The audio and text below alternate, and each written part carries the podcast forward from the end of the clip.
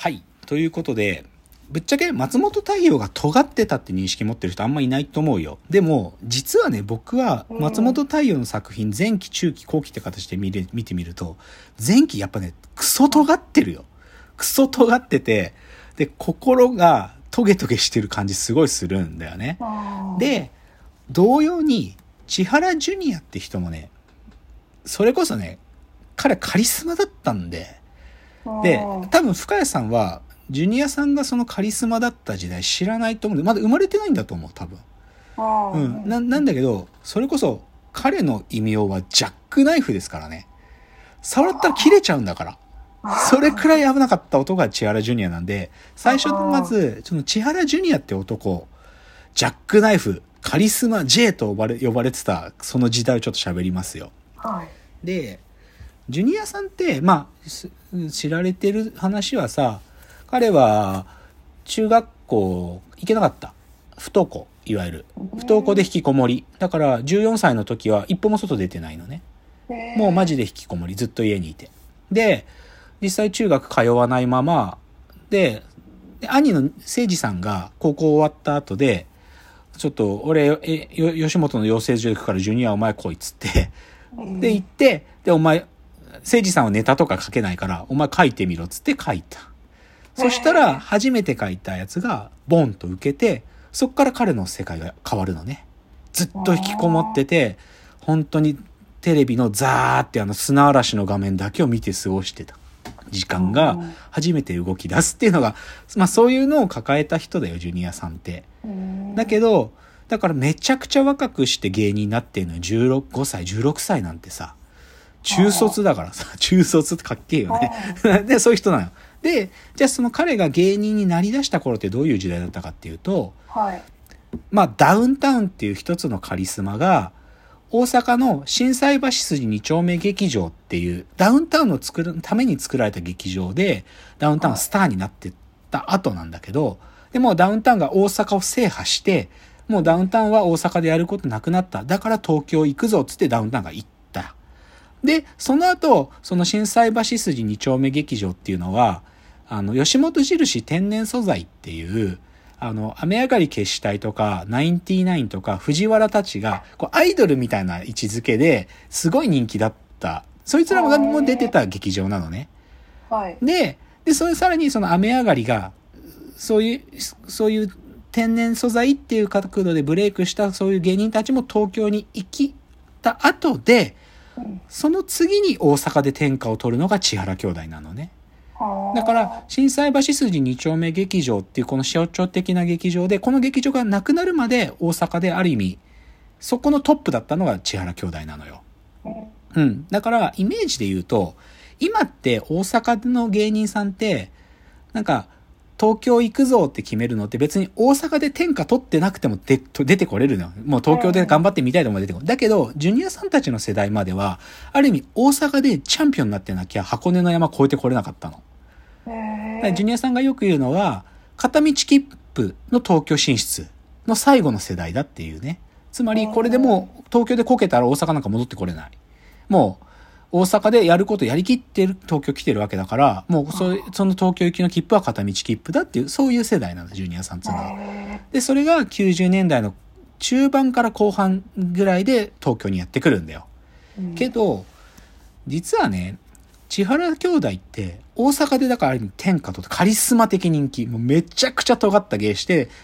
すごい怖いコントしてたんだけど、でもそれで天下取って東京出てきたけどね、東京来てすぐ売れなかった、はっきり言って。かなり売れない時間あったよ。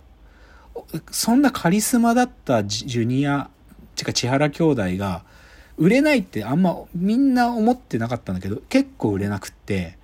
で、僕も正直千原兄弟を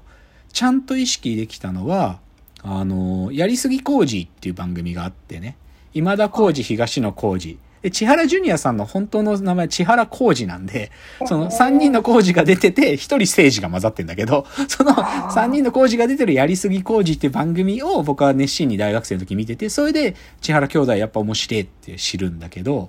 あとプラス僕にとって重要だったのはね、あの、今だとギャオっていうサービス、ギャオ、動画配信のギャオってサービスって、あれもヤフー、ヤフーの買収されたヤフーのサービスになってるけど、もともとあれって有線のサービスだったのね。有線放送の有線。有線の若社長が作ったサービスで、で、その時に僕、ギャオが始まった頃僕が、そのまだコンテンツ全然揃ってない時に、でもそこで、千原トークっていう、千原兄弟がずっと毎月やってるトークライブがあるんだけど、それの配信があったのよ、このギャオで。だから、ギャオっていうサービスが2004か5ぐらいに始まってんだけど、はいその2004後もしくは2006ぐらいで、初期のコンテンツがないところにポコッとあったのが千原トークで、ここでジュニアさんと誠治さんのトークを超聞いたの僕は。こんな漫談面白いのかって思ったんよ。で、それはでもやりすぎ工事で出てるジュニアさんと重なりながら、うわ、こんな漫談面白いんだと思ってたのね。で、で、そういう漫談の実力がもともとあったジュニアさんは、そこから、ある意味、松本さん、松本人志さんが作ったあの、滑らない話っていう、あのパッケージによってジュニアさんはメジャーになるんだけど、うん。でも、ある意味、このメジャーになるまでのプロセス、結構ジュニアさんは苦労してるのね、実は。東京で売れなかった。で、で、その、でも、僕がね、でも正直言えば僕はさ、東京出てきた後の千原兄弟しか知らなかったから、なんか、シャレでね、ジャックナイフやな、ジュニアは、とか、他の芸人さんがいじったりするようなフェーズになった部分でしか知らないのよ。なんだけど、ある時ね、やりすぎ工事で、そのカリスマだった頃の J を、ちょっと取り戻してほしいという企画があって、USJ 嘘でしょジュニアっていう企画があったの？その、はい昔はもうカリスマ J だったのに、今はなんか酒飲んでだらだだらしない姿とかを後輩に見せて、そんなジュニア見たくない、嘘でしょジュニアっていう企画があって、カリスマだったジュニアをみんなで振り返ろうっていう企画があったのよ。で、そこでさ、若いで、カリスマだった頃の、ジュニアさんのインタビューの書いてる、発してる言葉とかが、そこで、あの、取り上げられてんだけど、それめちゃくちゃかっこいいのよ。ちょっと読んでみようか。はい花子って雑誌の1996年のジュニアさんの記事で、若い子たちがワーキャー言うような楽しいことをやるつもりは一切ないんです。芸人のセリフじゃないよね。これ96年、96年。で、東京出てきた後の2003年のスイッチなんだけど、はい一人の芸人の前に一人の人間だ。みたいなことを言う芸人は面白いはずがない。僕は一人の人間である前に一人の芸人であると言い続けたいですね。つまり、芸人がコーヒーを飲んでいる。芸人がタバコを吸っている。芸人が映画を見ている。ってことです。もう何言ってるかわかんないよね。だから、一人の人間だみたいな前に一人の芸人だってスタンスを崩さねえよ、俺はって言ってんだよね。かっこいいよね。あで、最後ね。番組のエンディングで手を振るのは格好悪い。だから俺は手を振らない。そして拍手もしない。つって。で、実際大阪時代の J の番組見ると、